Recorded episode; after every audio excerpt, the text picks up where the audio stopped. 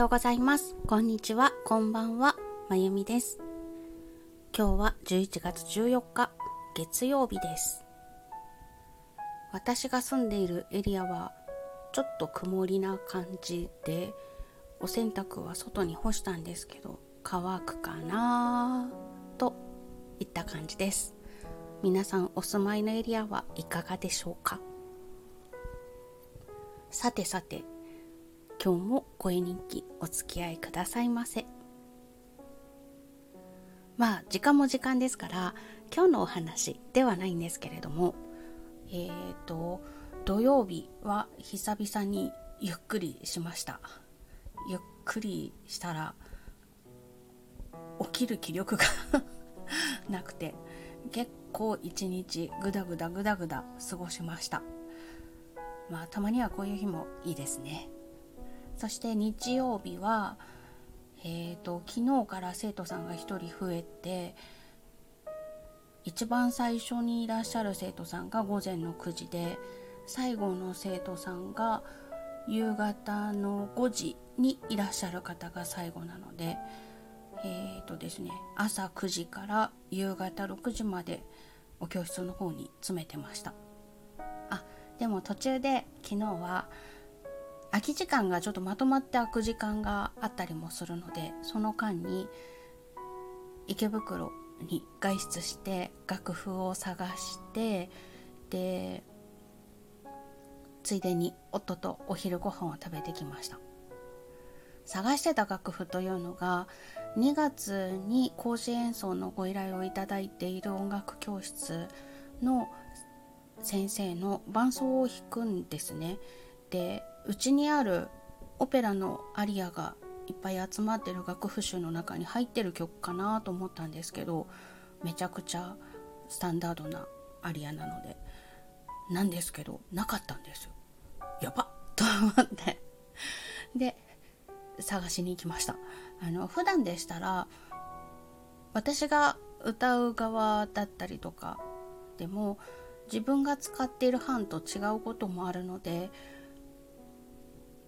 印刷してあのコピーしてお渡しするんですね。これ使ってますって。なんですけどありますって言っちゃったので 探しに行ってきました。でついでにあの今エオリアンハープのショパンの練習曲なんですけど左手でえっとこれは 2+3 なのか5連符なのかどっちなんだろう。パデレフスキーであの出版してる版だと位置が16音符2つと3連符に見えるんだけれどもうんうんと思うのがあったんです。他の出版社のものだと5連符になっているところもあるそうでどっちだ？と思いエキエル版を見に行く予定だったんですけどそのことはしっかり忘れて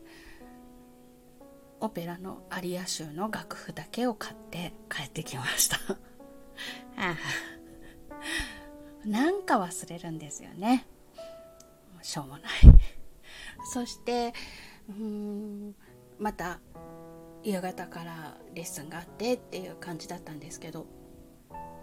昨日はちょっと楽しかったです。あの小学校3年生の男の子がいて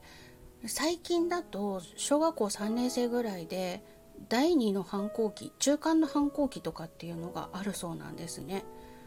私なんかの頃はもうちょっとちっちゃい時と中学生ぐらいだったかな。っていうような記憶があったんですけど3年生ぐらいでも1回あるらしいみたいな。でちょうどその子がそこに差し掛かっているんじゃないかっていう感じで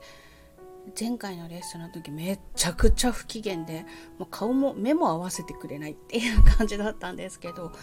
今回はなんかあれなんか和やかだなっていうか可愛いなって思ったら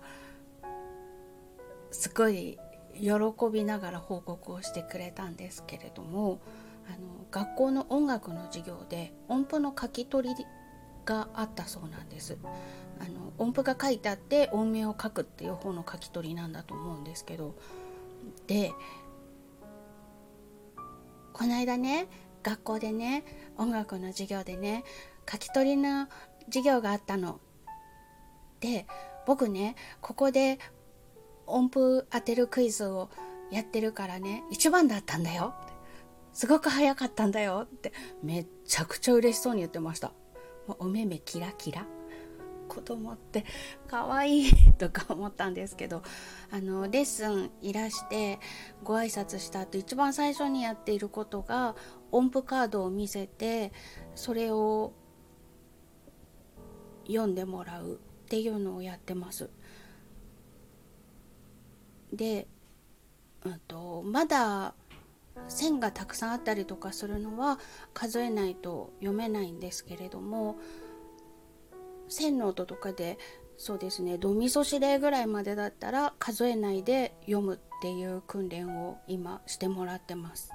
カンノートだったらレファラドぐらいまでかな。最近始めたので今まではあのドミソシレファラドっていうのとあとレファラドミソシっていう呪文を唱えて数えて音符を読んでたんですけどそろそろそれやめようかって 言ってその呪文を唱えないで音符を見て音符自体を覚えるっていう練習をしてもらってるんです。でそれが音楽の授業でなんか役に立ったようでキラキラお目目で報告してくれました。可愛いもんですね。ほんと可愛かった。もう毎回この天使のような可愛いあどけない顔で来てくれよとか思ったんですけど。であともう一人ね小学校3年生の女の子もいるんですけれどもその子はちょっと自分の意志はとても強いんですけれども人見知りがすごい激しいのでまだ控えめな感じなんですね。でもレッスン自体はすごく楽しく来てくれているみたいでお母さんからお喜びの言葉をいただいてるんですけれども発表会の話を振ってみました。そしたら「やりたい!」って言ってくれてでもし曲決まらなかったら今やってる教本の後ろの方にあるちょっと難しめのものをやってもいいんじゃないかなってでもしやってみたいのがあってで何とかしてできるかどうか相談できるようなら頑張って考えてみるので今度レッスン来る時までに曲持ってきてみてねっていうようなお話をしてでニコニコしながら帰っていきました。すごいなんだろう引っ込み思案な感じの佇まいなので発表会とか苦手かなと思ったんですけど意外とこう前向きな感じだったのでよかったって思いました。もう子供たちに教えるのはまあ結構大変なところもあるんですよね。特に4歳児とかってエネルギーほとんど吸い取られるみたいな感じで本当にあの保育士さんとかすごいなってしみじみ毎回思うんですけど私はものの40分でヘロヘロになります。保育士さんたち毎日毎日ねほとんど何時間半日ぐらいは預かってるわけですよね。すごいですよね。本当になんか頭が下がる感じです、